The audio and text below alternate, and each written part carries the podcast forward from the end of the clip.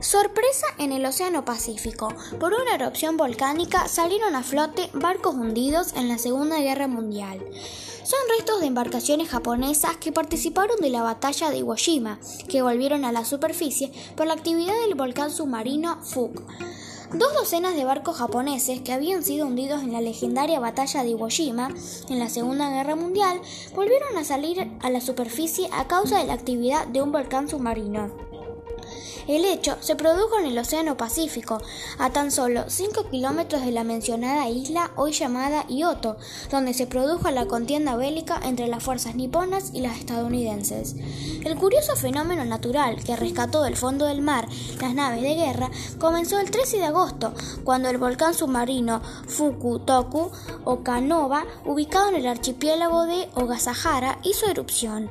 Esta situación provocó que se creara un islote de material que fue el que sacó del agua los restos de los barcos que quedaron, en su mayoría, apoyados sobre tierra firme.